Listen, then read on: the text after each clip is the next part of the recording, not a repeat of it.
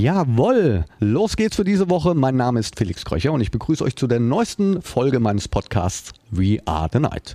An dieser Stelle, dies nennt man auch gern mal das Intro, gebe ich euch auch immer einige Hinweise zu meinem Gast. Und was soll ich sagen? Ich freue mich sehr, dass er zugesagt hat. Er ist Sachbuchautor, Moderator und Journalist. Ja, und ganz nebenbei, man glaubt es kaum, hat er gemeinsam mit seinem Team in gut fünf Jahren eines der größten Festivals Europas aus der Taufe gehoben und auf die Beine gestellt. Mein größter Respekt. Das alles und noch vieles, vieles mehr muss man meinem heutigen Gast erst einmal nachmachen. Was ich selbst bezweifle, denn hier reden wir von einer einzigartigen Erfolgsgeschichte. Ich freue mich jetzt auf ein mega interessantes Gespräch mit Mr. Perukaville, Bernd Dix.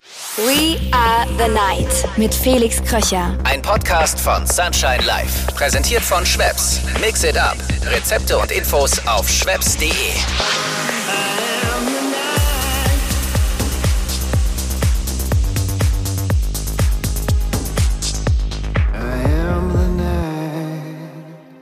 Hallo lieber Bernd, herzlich willkommen. Schön, dass du dir die Zeit genommen hast für meinen Podcast We Are the Night. Danke Felix, schön, dass ich dabei sein darf. Ich habe dich gerade angekündigt als Mr. Parokaville. Bevor wir aber auf dieses wunderbare Festival zu sprechen kommen, möchte ich mich mit dir sehr gern über deinen Werdegang unterhalten. Du hast ja schon wirklich so einiges gemacht. Boah, bis, bis, ich, ich, ich habe Abi geschafft. Ja, ja, nicht nur. Also in den Vorbereitungen auf dich und diese Podcast-Folge und ja, da habe ich äh, gelesen, dass du bei Radio Andernach gearbeitet hast, was, was ich als Radiomensch, also als Radioschaffender schon mal direkt interessant fand. Wann, wie ist dazu gekommen? Wann war das? Also tatsächlich war eigentlich relativ früh schon klar, als ich Abi gemacht habe, ich möchte irgendwas mit Journalismus machen. Und dann habe ich irgendwann in den Sommerferien, also ich war schon sehr früh dabei, in den Sommerferien, ich glaube von der 11. Klasse oder 12. Klasse, habe ich ein Praktikum bei der Lokalzeitung gemacht und ich fand Schreiben irgendwie immer doof und irgendwie waren dann, war die Redaktion zu dem Zeitpunkt jetzt nicht so hip und cool.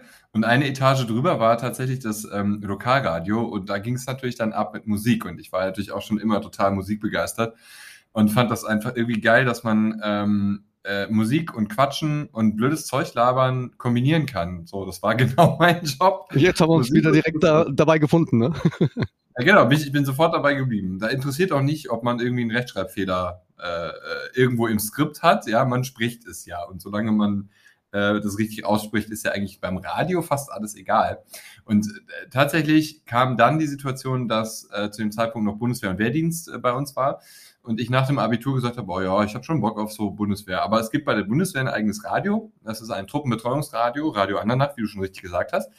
Und ähm, da habe ich mich dann erstmal beworben und dadurch, dass ich schon zwei Praktika beim Lokalradio gemacht habe, also diese technischen Systeme, mit denen man quasi im Radiostudio oder mit denen du auch arbeitest teilweise, nicht die CD-Player, sondern die Radiosysteme, ich kannte die dann halt und das ist mir beim Bundeswehrradio sehr, sehr, sehr äh, zugute gekommen, weil die nämlich genau auf dieses System umgestellt hatten und ich dann quasi als kleiner Neuling, ganz kleiner Dienstgrad, dann den Offizieren erklären durfte, wie sie quasi mit Dalet oder mit dem System, was dann damals ähm, eingeführt worden ist, äh, umgehen durften.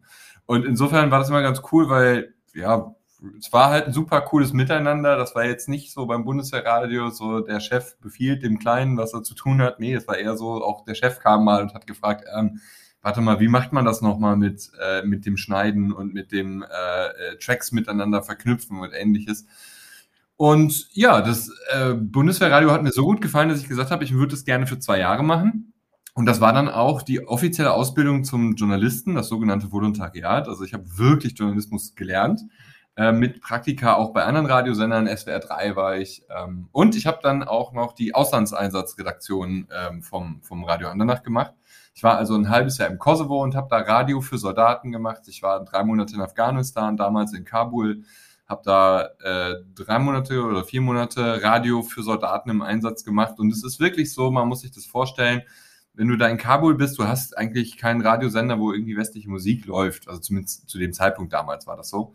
Ähm, und du warst halt der einzige Radiomoderator für irgendwie 2.000, 3.000 Leute in dem ganzen Camp, der westliche Musik gespielt hat. Und das war dann morgens. Ich hatte immer morgens eine Sendung und abends habe ich dann immer aufgelegt bei den ähm, sagen wir mal, nicht ganz offiziellen Partys. Also du hast quasi die Morning Show gemacht dort.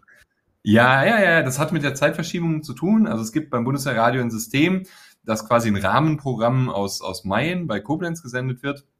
Und ähm, die, die Lokalredaktionen schalten sich dann immer da rein und erzählen dann immer, was es mittags im, äh, in der Kantine gibt, beziehungsweise im Mannschaftszelt. Äh, da gibt's dann immer, welche Filme laufen abends im BWTV, äh, welche Veranstaltungen finden statt, wer hat Geburtstag im Camp, wer kann, also das war wirklich Lokalradio für Soldaten. Und das war wirklich eine sehr, sehr coole Zeit, weil wir da auch wirklich dann so mit vielen Soldaten ins Gespräch gekommen sind und so gemerkt haben, wo deren Sorgen sind. Und das Praktische war dann tatsächlich, dass, ähm, dass, dass ich den General relativ häufig bei mir in der Sendung hatte. Und da konnte man dann zwischen, zwischen den offiziellen Moderationsplätzen auch gerne mal quatschen über, was sind so die Sorgen und Nöte der Soldaten, weil die natürlich gerne und oft zu uns kamen, sich vielleicht noch Musik für, für ihren Panzer, fürs i, nee, iPhone gab es da noch gar nicht, äh, für, was war denn das? iPad, nein, äh, iPod, iPod, iPod und MP3-Player haben die sich immer bei uns geholt, wenn die nämlich irgendwo auf Patrouille waren. Und dann haben wir denen Musik gegeben und dann kam man immer ein bisschen ins Gespräch. Und weil wir immer die neueste Musik hatten, hatten wir auch immer guten Draht zu den Jungs vom Nachschub. Das heißt, wir hatten eigentlich immer Bier im Kühlschrank. Perfekte Lösung. Ja, also war, war eine mega geile Zeit. Eine, also, eine Hand wäscht die andere. Es, es, ist ja so. Also, äh, das, das, war eine super, super Zeit. Man möchte ja eh als, als junger Mann irgendwie nach der Ausbildung oder nach dem Abitur möchte man ja äh, raus. Und äh, das war für mich tatsächlich sehr spannend zu sehen, weil das einfach eine ganz andere Welt ist da in Afghanistan vor allen Dingen. Ähm, da gibt's, also, ne, das macht einen A viel dankbarer, weil die Probleme, die wir hier in Deutschland haben und ähm, ohne jetzt despektiv zu sein, aber auch eine Flutwasserkatastrophe ist nicht vergleichbar teilweise mit den, ähm, mit den Sorgen und Nöten, die man in Afghanistan hat. So, und wenn man das gesehen hat und das realisiert hat, dann sieht man viele Dinge im Leben ganz anders und ähm, ist auch über viele kleine Dinge noch viel, viel mehr froh, sage ich jetzt mal so. Ja, ich finde es auch wahnsinnig interessant. Ich war beim Roten Kreuz, ja, habe da meinen Job erledigt. Ja. Ähm, war auch interessant, aber wenn es jetzt, wenn es jetzt gehört, was, was du da gemacht hast, war unfassbar. Geil, geile Nummer. Ja, ich, ich, war, ich war auch wirklich happy, dass ich das machen konnte und durfte und dass das irgendwie so zusammengepasst hat, weil tatsächlich man konnte nicht jedem empfehlen, zur Bundeswehr zu gehen. Da gab es zu dem Zeitpunkt ja auch echt äh, komische Dienste, die, die einem nicht persönlich weitergebracht haben. Aber das natürlich, ähm, so eine Spielwiese Radio Andernach zu bekommen für jemanden, der gerade Bock hat oder gerade Radio lernt und dann auch noch so viel Ausbildung bekommen, und noch so viel Einsatzerfahrung bekommen, äh, das war natürlich eine mega geile Chance und äh, bin ich auch heute noch sehr happy und dankbar für. Also sagst du, möchtest du nicht missen? Nee, überhaupt nicht. Also wirklich, das, das, ähm, es war eine krasse Zeit. Ich, ich habe letztens noch irgendwo beim Aufräumen meine ganzen Fotoalben äh, gefunden, wo ich da auf irgendwelchen Panzern durch Kabul fahre. Äh, das war schon witzig. Ja, Freunde, bevor wir mit der Folge weitermachen, hier noch eine kleine Werbeinfo. Ich habe heute Schweppes als Partner dabei. Die Getränkemarke kennt ihr bestimmt alle. Egal ob Ginger Ale, Tonic oder Bitter Lem. Seit über 200 Jahren steht Schweppes mit seinen Klassikern für einzigartige Qualität. Warum das so ist? Ganz einfach. Die Kohlensäure bei Schweppes ist besonders feinperlig und in hohem Anteil enthalten. Das heißt, eure Getränke prickeln vom ersten bis zum letzten Schluck. Und genau deshalb sind sie so erfrischend und auch bei uns im Nachtleben so beliebt. Noch mehr über die Besonderheiten von Schweppes könnt ihr auf schweppes.de nachlesen. Und jetzt geht's weiter mit We Are the Night und meinem heutigen Gast Bernd Dix. Also ich bereite mich ja immer wirklich äh, ordentlich vor und äh, was ich zum Beispiel gar nicht wusste, du bist auch Sachbuchautor, schwieriges Wort, Sachbuchautor. Sachbuchautor ja. Ah, ja. Wenn ich es äh, richtig gelesen habe, nennt sich das Buch Lehrer, eine Gebrauchsanweisung für Schüler. Ich hatte ja... Nee, andersrum. Eine Ge oh. Lehrer, eine Gebrauchsanweisung. Das ist ein Buch für Schüler, was also was, was Schüler wissen müssen. Hintergrund ist der. Ähm, ich, ich, es gab so eine Zeit, da kamen drei Jungs aus Köln zu mir an und haben gesagt, ey, wir haben hier so, ein, so eine coole Seite gemacht. Das war so die Zeit, wo StudiVZ und SchülerVZ irgendwie total in waren. Und die drei Jungs hatten ähm, äh, wirklich eine Idee, so ein, lass uns doch mal Lehrer öffentlich benoten. Spickmich.de hieß es damals. Und das sollte eigentlich so ein kleines ähm, äh, Social Media, ähm, was heißt kleines, es sollte eigentlich ein großes Social Media Projekt werden. Und der USP oder ich sag mal, das, was einzigartig war, war eben, man benotet seine Lehrer öffentlich. Und das hat natürlich bei den Lehrern erstmal eine gigantische Abwehrreaktion hervorgerufen. Sagen, kann ich können die Schüler das nur machen? Kann ich mir gut vorstellen. Also, und das, das war super spannend und ich bin dann zu diesem Team dazugekommen, relativ früh, weil ich gesagt habe, ich finde die Idee geil, aber ihr braucht noch jemanden, der das Ganze, der eine gute Kommunikation und kreatives ähm, ja, Marketing macht. Und dann, so bin ich dazugekommen und habe dann irgendwann, nachdem wir ein Jahr lang uns wirklich jeden Tag gegen Anrufe, böse Briefe, Droh, äh, Besuche, Drohmails und ich weiß nicht was. Also heulende Lehrer haben angerufen, weil die Schüler sie nur mit einer 3 benotet haben. Quatsch. Also wir haben Echt? so krasse Sachen erlebt, einfach nur, weil wir mal Lehrer, die selber die ganzen, das ganze Jahr nichts anderes machen, als Schüler zu benoten und bewerten, selber mal eine Bewertung bekommen haben. Das, das kam für die einfach nicht in den Kopf. Und ich habe mir gedacht, so eigentlich ist es doch ein großes Missverständnis zwischen Lehrern und Schülern, was da gerade passiert. Nämlich, äh, die Lehrer fühlen sich auf den Chips getreten, weil sie, weil sie benotet werden von den Schülern und ihrer Meinung nach meistens nicht gerecht. Die Schüler finden es aber auch nicht gerecht, wie die Lehrer sie benoten. Und dann habe ich mir die Frage gestellt, warum verstehen Schüler eigentlich die Lehrer nicht und andersrum und andersrum? Und irgendwie ist es doch total naheliegend, wenn du dir einen Toaster kaufst, kriegst du eine Anleitung, wie du das zu benutzen hast, was du machen sollst und was du nicht tun sollst. Wenn du eine Kondompackung aufreißt, hast du auch eine Anleitung, was du machen sollst und was nicht. Ja, aber wenn du in die Richtig Schule guter Vergleich auf jeden Fall. Richtig guter Vergleich. Ja, ist, ist doch so. Wenn du in die Schule gehst, dann hast du irgendeinen so einen Typen vor dir und der sagt dir dann, was du zu tun hast. Aber welche Rechte du als Schüler hast oder welche Pflichten du als Schüler hast, was der Lehrer darf, was er nicht darf, dafür Hausaufgaben in den Ferien aufgeben. Hat der überhaupt eine Ausbildung gemacht? Kann der überhaupt was? Und wie kann man auch konstruktive Kritik äußern einem Lehrer gegenüber, ohne sich direkt sofort äh, strafbar zu machen oder im Klassenbuch zu landen? Das war so die Idee von Lehrer eine Gebrauchsanweisung. Und eigentlich ist es ein relativ witziger, coole äh, Geschichte gewesen. Ähm, ich, ich war damit damals sogar bei, bei, bei TV Total, weil, weil Stefan Raab das irgendwie so cool fand. Und auch die ganze Spick mich-Idee, also Schüler können Lehrer bewerten. Und ich hatte immer gute Lehrer, deshalb hatte ich auch immer ein relativ gutes, einen guten Zugang zu, zu Lehrern und fand irgendwie, klar habe ich auch mal die ein oder andere Geräte dabei gehabt, aber äh, grundsätzlich fand ich Lehrer jetzt nie doof. Und ich fand, das war ein konstruktiver, lustiger Beitrag für Schüler, wie sie ähm, ihre Schulzeit besser überstehen können. Spick mit, äh, Quatsch, nee, Le nein, Lehrer eine Gebrauchsanweisung, genau, so heißt das Ding. Ist ein bisschen veraltet, aber gibt es, glaube ich, nur bei Amazon für 5 Euro. Ja, das habe ich gesehen. Das habe ich gesehen. Gibt es tatsächlich noch. Ja.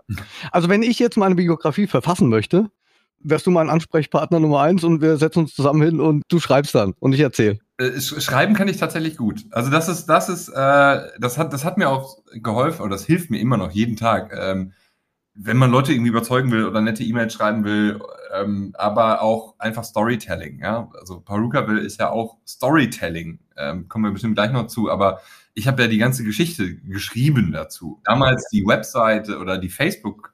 Alle, jeden einzelnen Facebook-Post habe ich ja selber geschrieben, 2015, 2016, bis dass wir mal äh, einen Social Media Manager hatten, ähm, der das Ganze dann übernommen hat. Aber im Endeffekt ist, ist fast alles textlich früher, also in Anfängen von mir gekommen. Und äh, insofern bin ich sehr, sehr happy, dass ich schreiben, gut schreiben kann. Und gestern hatte ich noch eine Freundin, die eine Bewerbung äh, schreiben musste und dann hat sie mir die geschickt und ich habe die dann noch ein bisschen gepimpt und ich hoffe, dass sie den Job kriegt. Drück mir die Daumen. Ich komme auf jeden Fall auch auf dich zurück.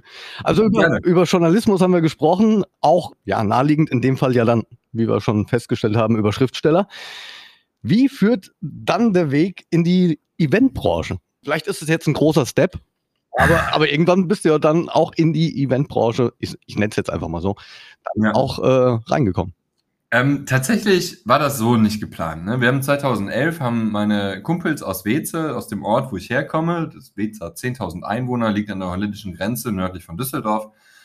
Meine Kumpels und ich haben gesagt, lass doch mal eine Party machen. Irgendwie ist hier ein bisschen langweilig. So. Und wir, wir sind alle ein bisschen partyverrückt. Norbert und Gerich, die beiden äh, Kumpels, haben früher schon Partys gemacht, immer, und das war immer schon ganz cool. Und ich konnte halt so ein bisschen noch so, ich habe dann Aftermovie oder so gemacht oder wir haben halt DJs besorgt, wo die keinen Draht zu hatten. Aber im Endeffekt war das eigentlich so, dass wir 2011 angefangen haben mit einer Beachparty auf dem Rathausplatz in Weze. Da kamen dann irgendwie ein Jahr, zwei Jahre später 5000 Leute, obwohl das Dorf nur 10.000 Einwohner hatte. Es war also das halbe Dorf da. Und der Platz wurde irgendwann zu klein und irgendwie haben wir dann gesagt, eigentlich kann man diese Beachparty mit 5000 Leuten skalieren, mal drei, dann haben wir 15.000 Leute, haben wir eigentlich schon ein Festival. Und das war genau die Zeit, 2012, 2013, wo Tomorrowland ähm, total durchgestartet ist. Und ich war einer der ersten Journalisten, die das ähm, Tomorrowland besucht haben aus Deutschland, 2012. Und ähm, ich, ich war schon immer total angefixt von, von diesen Geschichten äh, Musikfestival und Ent- Show-Entertainment. Ähm, das heißt zum Beispiel Tomorrowland, ähm, ich war mit dem Spring Break, habe früher auch als Journalist beim Spring Break äh, gearbeitet für den Spiegel und Spiegel Online war das damals und so. Und es gibt in Cancun, Mexiko, wo der Spring Break damals war, 2009, ähm, gab es halt auch so Clubs, wo einfach nicht nur ein DJ vorne steht, sondern wo einfach alles explodiert. Konfetti, dann fliegen Tänzer durch die Gegend, also wirklich Entertainment, wo, wo alles durchdesignt ist und also wie gesagt, das, was Perukaville heute ist, habe ich irgendwie fünf, sechs Jahre vorher schon auf der ganzen Welt irgendwo gesehen. Und ich habe mich dann nach dem Erfolg von, ähm, von Tomorrowland, habe ich mich gefragt, warum macht das in Deutschland keiner? So einfach war die Frage. Und Norbert und Gerich waren der gleichen Meinung. Und dann haben wir gesagt, so ja, wir wollen jetzt nicht Tomorrowland nachmachen, sondern wir wollen einfach mal gucken. Ich meine, Love Parade Katastrophe kam auch noch dazwischen. Das heißt, für, für Großveranstalter war es eh nicht so einfach. Wir wollten einfach eine Party schmeißen, ein Festival schmeißen, wo wir selber hingehen zum Feiern. Das war die Idee. Und dann konnten wir durch einen Zufall auf unser Flughafengelände in Weze zugreifen. Da sind nämlich nur eine begrenzte Anzahl von Veranstaltungen erlaubt und eine ist weggefallen. Das heißt, ein Platz war frei. Und wir haben gesagt, hier, machen wir. Egal wie, machen wir dann, ja, so, so, ist es dann entstanden, dass wir gesagt haben, okay, wir versuchen es mal aus 5.000, 15.000 zu machen. In der Realität waren es dann tatsächlich 25.000 im ersten Jahr.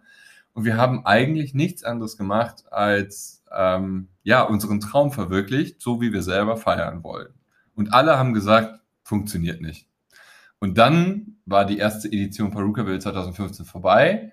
Wir haben die Facebook-Veranstaltung online gestellt und innerhalb von zwölf Stunden hatten wir 50.000 Zusagen. Das war damals noch super, super viel.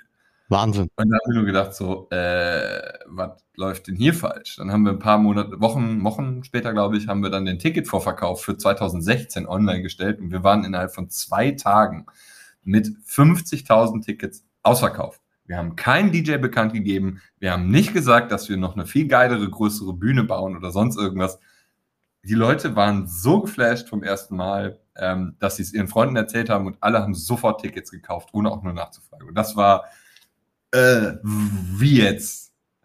Und das, so ist es dann zum Veranstalter geworden. Und da haben sich dann auch die großen Veranstalter wie jetzt vielleicht mal Rock am Ring und andere äh, die Augen gerieben, gedacht so, pff, alles klar. Die haben es einfach mal gemacht. Die haben nicht gefragt, die haben es einfach mal gemacht. Also wenn ich jetzt an Paruka will, denke ich, äh, sehe da eine unglaubliche, unfassbar einzigartige Erfolgsgeschichte, so habe ich es eben gerade auch schon im Intro erzählt. Es gibt mittlerweile so viele Festivals und Open Airs, auch sehr viel gute, aber bei Parucaville glaube ich, ja, da passt die Location, da haben die Menschen wohl, ja, ich habe irgendwie das Gefühl, so wie du es eben gerade auch gesagt hast, anscheinend haben sie drauf gewartet, ja, dass genau dort was stattfindet. Magst du, und das hast du ja eben gerade schon ein bisschen angeschnitten, und das finde ich immer wahnsinnig interessant, von Stunde Null der Idee und dem Start erzählen. Das hast du ja eben gerade schon ja, wie gesagt, schon angeschnitten. Wenn, wenn man solch ein besonderes Festival macht, erlebt man ja auch besondere Momente. Vielleicht hast du ja da ja. ein bisschen, ja, Stunde Null, wie gesagt. Also, wie ging's los? Also, es, es ging erstmal los mit, also es ging los mit einer Planung von, keine Ahnung, einem Jahr. So, meine beiden Geschäftspartner Norbert und Gerch sind Einzelhandelsimmobilienentwickler. Das ist ganz praktisch, wenn man ein Festival auf die Beine stellen möchte. Die kennen sich aus mit Statik, mit Brandschutz, mit Fluchtwegen. Die kennen sich super aus mit ähm, Notausgängen, mit Behördenkram kennen die sich super aus. Und ich war halt der Typ, der ähm, früher 1 Live und andere Radiosender viele DJs interviewt hat. Das heißt, ich hatte da einen gewissen Draht zu. Und ähm, die, die kreativen Part, ne, dass will eine Stadt ist, die einmal im Jahr zum Leben erweckt wird, das habe ich zusammen ähm, gemacht in viele, viele kreative Meetings mit einem Kumpel, Uli aus dem Bootshaus. Ähm, wir haben uns da zusammengesessen und haben halt einfach überlegt, okay, wie, wie, wie machen wir nicht nur ein Musikfestival, sondern wie machen wir einfach ein Event und ein Happening draus? Und dass die Leute, dass die Gäste bei uns nicht Gäste sind, sondern dass sie wirklich Bürger von Perukaville sind. Ne? Die kommen ja zu uns. Wenn sie ein Ticket kaufen, kriegen sie kein Ticket zugeschickt, sondern sie kriegen Einreisevisum. Wenn sie aufs Gelände kommen, kriegen sie ein, äh, einen Pass, dass sie Bürger von Perukaville sind. Du kannst auf dem Gelände heiraten. Wir haben ein Museum, wir haben äh, ein Postoffice, wo du eine Postkarte an deine Mama schicken kannst, eine echte. Äh, wir haben einen Swimmingpool, wo du ein Seepferdchen machen kannst, Bungee Tower, gut, das haben viele. Wir sind einfach wirklich eine Fantasiestadt, wo du ein Wochenende einfach mal deine Sorgen vergessen sollst. Und das ist, uns, glaube ich, mit dem Konzept geglückt. Und dann haben wir tatsächlich, wie du es schon gerade so ein bisschen ähm, erwähnt hast, wir haben einfach den, zum richtigen Zeitpunkt die richtige Idee gehabt und auch die richtigen Partner.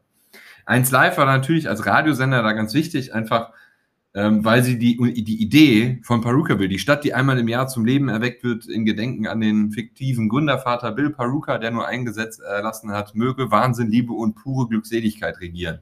Bumm. So, diese Story vom Anfang hat 1 Live mit uns dann äh, super in, in so Spots einfach verbreitet und deshalb waren die Leute irgendwie angefixt. Dann haben wir das Ticket, den Ticketpreis noch günstig gemacht. Aber, und das war, das war das Problem, was wir kurz vorher hatten, was, was eigentlich fast schon ein Geheimnis ist, uns ist kurz bevor wir überhaupt bekannt gegeben haben, dass das Event stattfindet, ein Sponsor abgesprungen. Und wir hatten aus unseren Beachpartys ein bisschen Geld auf dem Konto. Wir hatten auch schon eine GmbH gegründet. Aber es fehlten noch 100.000 Euro und Steve Aoki war der erste DJ, der seine Geld haben wollte bei Vertragsunterzeichnung. Und äh, ich hatte ungefähr, oder wir hatten damals drei Wochen Zeit, Geld ungefähr 100.000 Euro aufzutreiben. Und dann haben wir echt sehr, sehr viele Leute gefragt, ob sie uns nicht helfen wollen. Und es haben zwei zugesagt, die uns jeweils 25.000 Euro quasi geliehen haben. Und ich habe dann nochmal 50.000 Euro Privatkredit aufgenommen bei der Bank, weil ich so von der Idee überzeugt war. Mir war aber auch klar, wenn das nicht funktioniert, dann hast du einfach 50.000 Euro Schulden. Da geht einem der Arsch auf Grundeis, oder? Schon. Also als wir dann gesagt haben, okay, wir machen es, erinnere ich mich noch ganz genau daran. Wir standen am Faxgerät so, damals und dann den unterschriebenen Vertrag für Steve Aoki, also er kennt die Geschichte, äh, den unterschriebenen Vertrag abgeschickt und ich habe noch zu meinen Jungs gesagt, so, ey, war nett, euch kennengelernt zu haben. also in dem Moment ist uns so einer abgegangen. Also es war nicht alles glatt, es ist nicht alles gut gelaufen, sondern es gab auch echt Hürden und es war echt viel Risiko im Spiel und es hat einfach kaum einer an uns geglaubt. Äh, oder wir haben auch Banken gefragt, ob sie uns nicht, ich meine, wir kannten die. Äh, das sind Jungs so aus der Schule. Hey, wir brauchen Kredit, 100.000 Euro, wir wollen ein Festival machen. Ja, äh, Jungs, ich meine, wir können Freunde sein, aber ein Kredit, echt jetzt? Also so, ne? Ist nicht einfach das glaube ich, sowas aufzustellen ist definitiv nicht einfach und hat mit Sicherheit dann auch ziemlich viele schlaflose Nächte dann für dich und fürs gesamte Team oder fürs Gründerteam natürlich dann auch mit sich gebracht. Für mich als DJ ist das Parokaville auch etwas Schönes mit vielen Erinnerungen, ob es jetzt die äh, tatsächlichen Auftritte waren, aber auch wenn ich auf dem Gelände bin und wenn es auch stattfindet. Die letzten zwei Jahre leider nicht. Ich darf jetzt mal, bin ich jetzt einfach mal so frei, ich darf jetzt mal behaupten, auch von Anfang an dabei gewesen zu sein. Ich habe förmlich, ja, ja, ja. ja, ich habe das alles förmlich aufwachsen sehen, Jahr für Jahr. Ich hab, du warst der, das war so geil, ich werde das nie vergessen. Nach dem ersten Jahr hast du mir eine SMS, irgendwo meine Nummer besorgt. Ne? Wir, wir hatten davor gar nicht Nummern ausgetauscht und dann hast du mir eine SMS geschrieben und ich habe mich so mega darüber gefreut. Das war so ein cooler Move. Das habe ich echt gefeiert. Also das werde ich dir nie vergessen. Ja, aber was ich dir nicht vergessen werde, ist, ich glaube, das liegt jetzt drei Jahre zurück. Das war, glaube ich, müsste das letzte tatsächlich stattfindende Barocker gewesen sein. Erstens muss man sagen, ihr seid ein Team, für mich jetzt mit Herz, das ist, hat schon so einen familiären Touch. Und ich weiß, dass ich relativ kurz und knapp vor meinem Auftritt angekommen bin. Ja, Flugverspätung gehabt oder was weiß ich. Ist ja im Sommer dann normal als Künstler, dann von einem Flughafen zum nächsten. Mhm. Und ich kam dort an, relativ knapp vor meinem Auftritt und ich meine, du hast extrem viel um die Ohren das ganze Wochenende, aber hast es dennoch geschafft, mich direkt in den Golfcaddy da zu packen und mich zur Bühne zu fahren und das fand ich jetzt toll und äh, eine große Ehre für mich. Also da, da habe ich dann auch damals äh, zu meiner Tourmanagerin gesagt, so wow, das ist ähm, hier, der nimmt sich echt die Zeit, der fährt uns jetzt dorthin. Ich war jetzt nur noch pünktlich. Das werde ich auch nicht vergessen. Also da auch vielen, vielen Dank. Ja, ich, ich glaube, das war, das war wirklich witzig. Wir kamen da gerade, oder waren gerade irgendwie am Eingang vom Artist Backstage und äh, äh, dann habe ich dir gesagt, so, ach komm, ich fahre dich eben, ist kein Problem, auch wenn irgendwas anderes noch war, aber ist egal. Das war mir wichtig, das ist doch schon in Ordnung. Wie, wie ist es denn eigentlich? Wird, kommst du an den Tagen, also an den Festivaltagen, wenn es stattfindet, kommst du eigentlich mal wirklich auch mal zur Ruhe? Kommst du da auch mal zum Schlafen? Also ich habe da manchmal das Gefühl, ihr seid dort komplett unter Strom sowieso, aber ihr kommt auch nicht wirklich zum Schlafen in den Tagen. Also ich meine, man muss ja auch noch sagen, es sind drei Tage Festival Mhm. Und davor ist ja dann auch nochmal die komplette Aufbauaktion und so weiter und so fort. Ihr arbeitet das ganze Jahr daran, aber natürlich, wenn es dann Richtung, Richtung Festival geht, wie, wie, wie kann man sich das vorstellen? An Wochenende, Festival, wie schaut das aus? Schläfst du dort? Äh, dann kannst du schlafen oder lässt sich das alles nicht los? Mhm, also man muss auf jeden Fall schlafen, äh, weil es einfach wirklich viel zu viel Trubel ist. Man hat unfassbar viele Termine, aber vielleicht mal eben von vorne ähm, wir, wir, planen das Festival neun Monate lang und wir bauen tatsächlich auf ähm, sechs Wochen auf dem Festivalgelände. Also dann, das ist wirklich so die erste Grundsteinlegung und ähm, da werden dann quasi Markierungen auf dem Boden gemacht. Das passiert sechs Wochen vor dem Festival. Viele denken ja immer so, ja, wir machen mal eben drei Wochen Festivalaufbau, eine Woche Abbau und dann fahren wir auf die Malediven oder so. Ja, so wenn überhaupt. Nee, nee, nee, es ist, ist leider nicht. Wir haben 32 festangestellte Mitarbeiter und während des Festivals sind fast 6000 Mitarbeiter da. Also Wahnsinn. 6000. 6000. Ja, ja, ja, vom, vom, vom Parkplatzeinweiser bis hin zum ähm, Rider-Träger, der, der dir quasi die Cola und das Bier bringt äh, oder den Champagner oder was auch immer du haben möchtest. Das ist, sind alles so Sachen, äh, die organisiert werden müssen tatsächlich. Und natürlich funktioniert nicht immer alles. Ja? Also der erste Tag, der Freitag ist immer ganz, da muss sich alles ein bisschen eingrooven. Das ist ja ganz normal, ne? wenn du, wenn du irgendwie, ja, was ist der Vergleich? Du baust ein Haus und dann kann es auch sein, dass irgendwo, keine Ahnung, die Steckdose noch nicht funktioniert. Bisschen Schwund ist immer. Richtig, ja, ja. Es ist natürlich blöd, wenn du nur drei Festivaltage im Jahr hast. Ja, also das heißt, es ist schon eine große Herausforderung, so Sachen äh, vorher abzuschätzen und zu sehen, wo es haken könnte. Aber da haben wir inzwischen Erfahrung. Und wir sind ja auch ein großes Team, wie ich schon sagte, 32 festangestellte Mitarbeiter, die dann wie, wiederum alle anderen Bereiche um uns herum koordinieren. Wir haben seit 2015 eigentlich ganz gute Leute äh, herangezogen, die quasi freiwillig Projektleiter für zum Beispiel Campingplatzorganisation oder für den Bereich ähm, Social Media Überwachung ähm, oder wir haben ganz viele Freunde, die wir bei uns einspannen, zum Beispiel im Artist-Team. Ja, das sind einfach Leute, die Bock haben, uns zu helfen und die dann natürlich auch einen All-Area-Pass kriegen und halt dann auch eben zugucken können, wenn David Gitter oder Felix Köcher gerade ankommt und wegfährt oder sich einen Burger zwischen die Kiemen haut. Also das hat, hat ja auch einen gewissen Reiz bei uns dann zu arbeiten. Und wir verlassen, oder wir drei Geschäftsführer müssen uns natürlich weitestgehend auf unsere Mitarbeiter verlassen, weil wir in der Regel ähm, in die Sicherheitsmeetings müssen. Also wir haben alle drei Stunden haben wir so Meetings mit Feuerwehr, Polizei, Rettungsdienst, ähm, Security. Da wird dann geguckt, okay, wie viele Leute sind schon da? Ähm, ist irgendwo was vorgefallen? Ist, keine Ahnung, ein Insektennest irgendwo, wo übermäßig viele Leute gestochen worden sind? Äh, ist irgendwo eine Bierpipeline kaputt gegangen? Oder whatever. Also es gibt immer irgendwas, was dann da besprochen wird und du musst dann da auch einfach klar im Kopf sein, weil du teilweise schon ganz abgefahrene Entscheidungen treffen musst. Ähm, zum Beispiel ein Gewitter zieht auf. Wir haben zum Beispiel zwei Meteor Meteorologen immer bei uns, die nichts anderes machen, als das ganze Festival das Wetter zu beobachten. Die stehen immer vor dem Produktionsbüro und gucken in den Himmel. Sieht immer witzig aus. Ähm, aber die machen das wirklich sehr, sehr gut und die haben uns zum Beispiel letzt, 2019 äh, sehr rechtzeitig noch äh, gesagt, dass ein Gewitter auf uns zukommt was keiner auf dem Schirm hatte sonst. Also auch nicht der Deutsche Wetterdienst, weil das war eine kleine Zelle, die uns dann getroffen hat. Und wir konnten sehr, sehr schnell alle Leute warnen dadurch. Und solche Vorbereitungen, wir wussten, dass es ein Gewitterpotenzial gibt. Das heißt, wir haben am Tag vorher schon die Anzeigen auf den Warntafeln geändert. Achtung, morgen könnte es Gewitter geben. Leute, bitte achtet darauf, äh, auf Eigenschutz.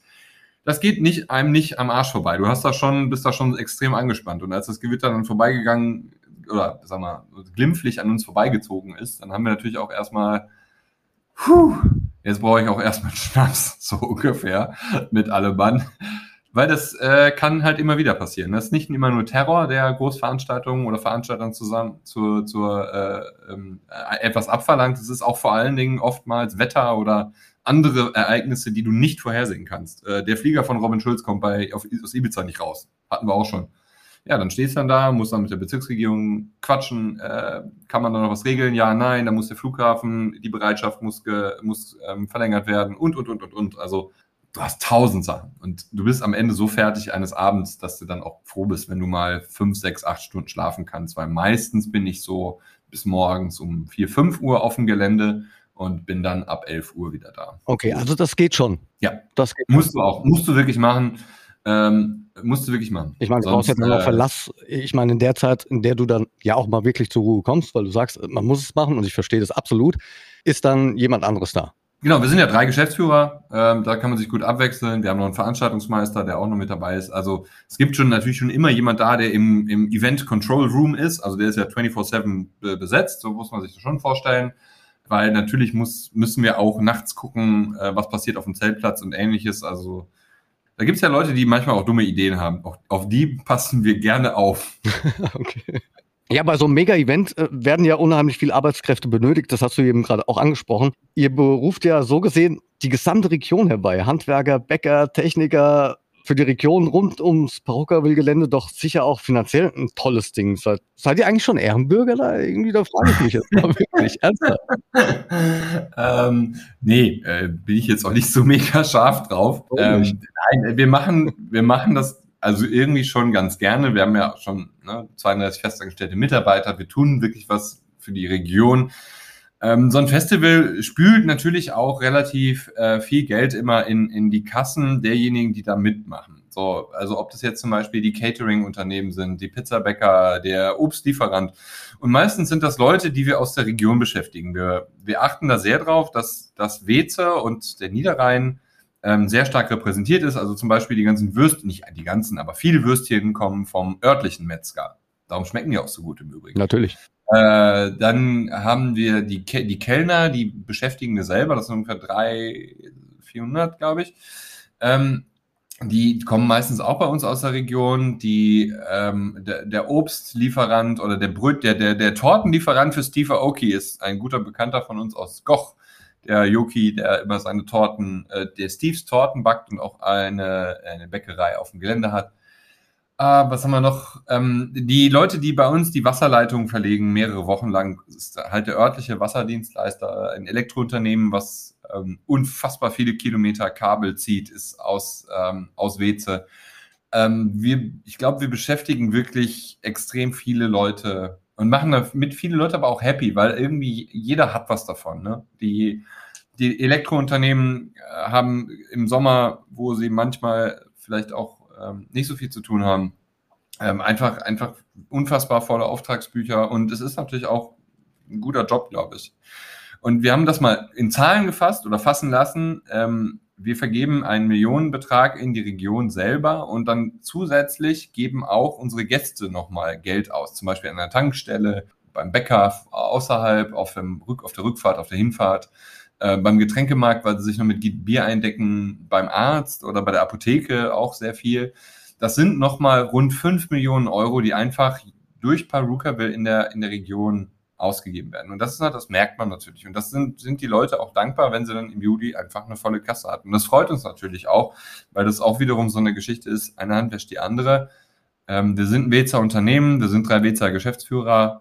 Also mehr kann in Weze von diesem Festival finanziell nicht hängen bleiben, das kann ich sagen. Auf jeden Fall, aber ich werde mich im Rathaus Weze definitiv melden bezüglich der Ehrenbürgerschaft. Ja, ja ich bin gespannt. Ich muss aber noch eins sagen, jetzt ein bisschen aus dem Nähkästchen geplaudert. Kann natürlich nicht jeder sehen, aber ich glaube, ich habe noch nie, also wirklich noch nie, so ein tolles Artist VIP ja, wie sagt man, Catering. Backstage. Also das gibt's nicht, Catering. Ja. Also was also, ihr dort auffahrt, das ist unfassbar.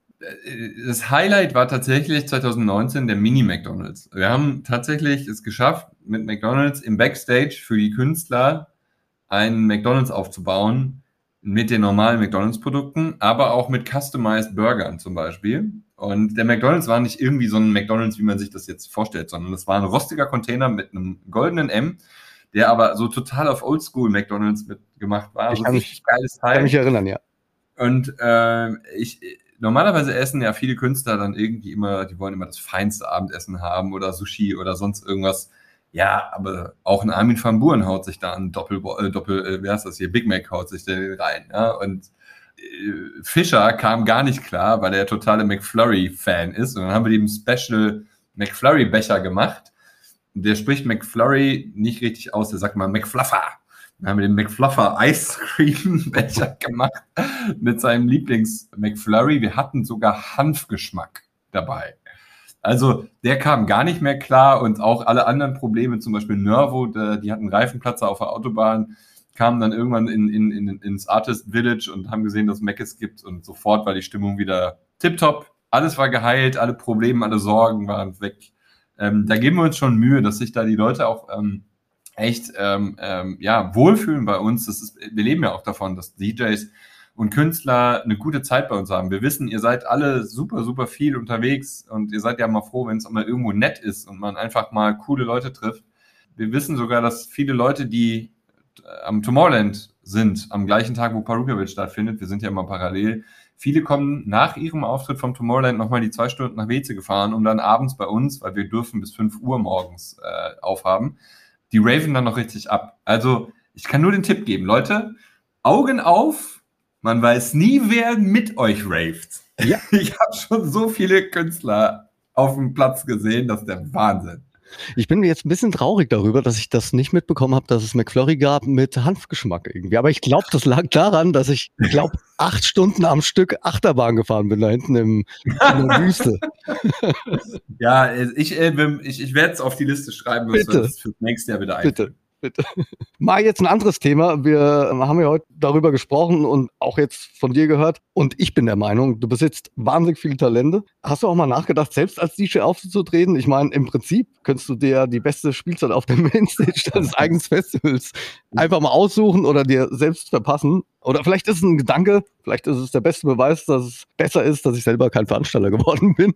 Aber ich würde so machen. Ich würde so machen. Ich habe irgendwann fest, also ich habe, ich habe ja wie gesagt früher auch aufgelegt und ich habe irgendwann äh, auch in, in Diskotheken, in der Großraumdiskothek habe ich auch oft gekellnert und immer gedacht, so, oh ja, das DJ ist ein bisschen anstrengend, Bier die ganze Zeit rumzuschleppen. DJ ist einfacher. Aber ich habe auch irgendwann festgestellt, das können andere besser. Äh, insofern, ich, ich finde das auch irgendwie super uncool, wenn Veranstalter sich selber auf eine Bühne stellen und auflegen. Ich weiß nicht. Ich, ich weiß, ich weiß, wo meine Grenzen sind. Ich habe zwar jetzt in der Corona-Zeit, muss ich ganz ehrlich sagen, habe ich mir wieder äh, ähm, CDJs geholt, also hier die ne, ähm, zum Musikspielen. Ja. Nicht, es sind ja keine CD-Player mehr, es ist ja einfach nur noch alles digital ähm, von Pioneer und habe tatsächlich bei mir im Keller relativ häufig Private Rave für mich und vielleicht ein, zwei Leute gemacht. Aber sorry. Also auf der Bühne würde ich wahrscheinlich selber einen Herzkasper kriegen, weil mir das zu krass ist. Also ich, ich würde mal vorschlagen, wir machen das äh, dann äh, back to back beim nächsten Mal. die erste halbe Stunde oder die letzte halbe Stunde. Ich glaube, die letzte halbe Stunde ist noch viel interessanter und noch, äh, macht noch viel mehr Spaß. Ich nehme die Konfetti-Shooter. Du legst auf, ich mache Konfetti-Shooter und so. Ja, klar, aber wenn wir uns mal so ein bisschen vereinbaren könnten, hätte ich noch ein bisschen mehr Zeit zum Trinken. Keine Idee. Oder das McFlurry-Eis mit Hanfgeschmack. Das bringe ich dir. Kein Problem. Ja, so langsam kommen wir auch zum Ende, mein Lieber. Ich danke dir da wahnsinnig. Eine Frage habe ich jetzt noch habe ich, und das finde ich wahnsinnig interessant, habe ich jetzt meine vergangenen Gäste auch immer gefragt. Wir sind alle im Nachtleben aktiv. Dann kommt aber meistens die Antwort, nee, nee, ich bin eigentlich kein Nachtmensch. aber wir, wir ziehen es ja alle durch. Wie, wie ist es bei dir? Bist du Nachtmensch oder dann doch auch eher so, ich habe es jetzt von zwei, drei Gästen gehabt, die sagen, nö, ich bin da morgens um 6 Uhr, bin ich wach. Ich, ich bin auch so einer. Ähm, ich, also du weißt ja, ich habe früher Frühsendungen gemacht. Ich bin tatsächlich eher Frühaufsteher. Ich finde Partys super geil, die um Mitternacht vorbei sind. Das ist kein Witz. Ich finde das immer. Warum muss man erst um Mitternacht in den Club? Also das es geht einfach nicht in meinen Kopf. Aber es ist halt so. Und natürlich feiere ich dann auch gerne die Nacht durch, ähm, wenn, wenn die richtigen Leute da sind. Aber so jetzt in der Corona-Zeit ist eigentlich meine Aufstehzeit irgendwas zwischen halb sieben und sieben. Ja, ich habe mir das auch immer schon gedacht, nach so einem langen, krassen Wochenende und wenn du dann von Land zu Land, Stadt zu Stadt reist, habe ich mir immer gedacht, so, boah, warum muss das nachts stattfinden? Gerade so in der Herbst-Winterzeit warum bin ich nicht Schlagersänger geworden? Wenn, wenn du dann im Hotel. Du musst aber sonntags früh aufstehen für, für immer wieder sonntags. Immer wieder sonntags. Immer wieder sonntags. Oder ZDF Fernsehgarten, den ich Juhu. absolut liebe. Ich liebe den. Super. Äh, sollte man da vielleicht mal ausmachen, dass wir mal da zusammen hingehen. Wobei ich gehört habe, da darf man keinen Alkohol trinken. Ich wollte gerade sagen, das geht nur mit Alkohol. Ja, eigentlich geht's nur mit Alkohol. Aber Guckst du den ohne? Naja, Sonntag, muss man noch ein Säckchen mal trinken. Ansonsten geht's Ja, aber Sonntagnachmittags, äh, nee, Quatsch, mittags läuft das oh. ja schon. Da wird's schwierig mit dem Sekt. Das kann ich nicht Bei mir nicht. Eingeladen. okay. Alles klar. Oder du kommst hier bei mir um die Ecke. Hier ist Mainz ja wirklich. Lerchenberg gleich um die Ecke. Also wir haben ein Date. Okay, das wäre witzig. Geil. Das war's. Ein ganz tolles Gespräch. Interessant. Ich äh, bedanke mich wahnsinnig stark bei dir dafür. Sehr, sehr gerne. Vielen, vielen Dank, dass ich dabei sein durfte. Ich, äh, ist immer wieder, immer wieder schön, äh, alte Weggefährten oder die Leute, die schon von Anfang an dabei zu sein, sind, ähm, dass wir uns ja einfach da auch so einen coolen Kontakt entwickelt haben. Und ich freue mich auf unser nächstes Wiedersehen. Das kannst du gar nicht glauben. Absolut. Ja, und ich bedanke mich auch bei euch allen fürs Zuhören, auch fürs Abonnieren. Mich äh, freut's. Wir werden immer mehr. Tausend Dank dafür. Also viele abonnieren es und hören viel zu. Und ich freue mich äh, selbstverständlich über euer Feedback. Bleibt gesund. Wir hören uns in 14 Tagen wieder zum We Are the Night Podcast. Das war's, euer Felix Kröcher. We Are the Night mit Felix Kröcher. Ein Podcast von Sunshine Life. Unterstützt von Schwebs. Mix it up. Rezepte und Infos auf schwebs.de.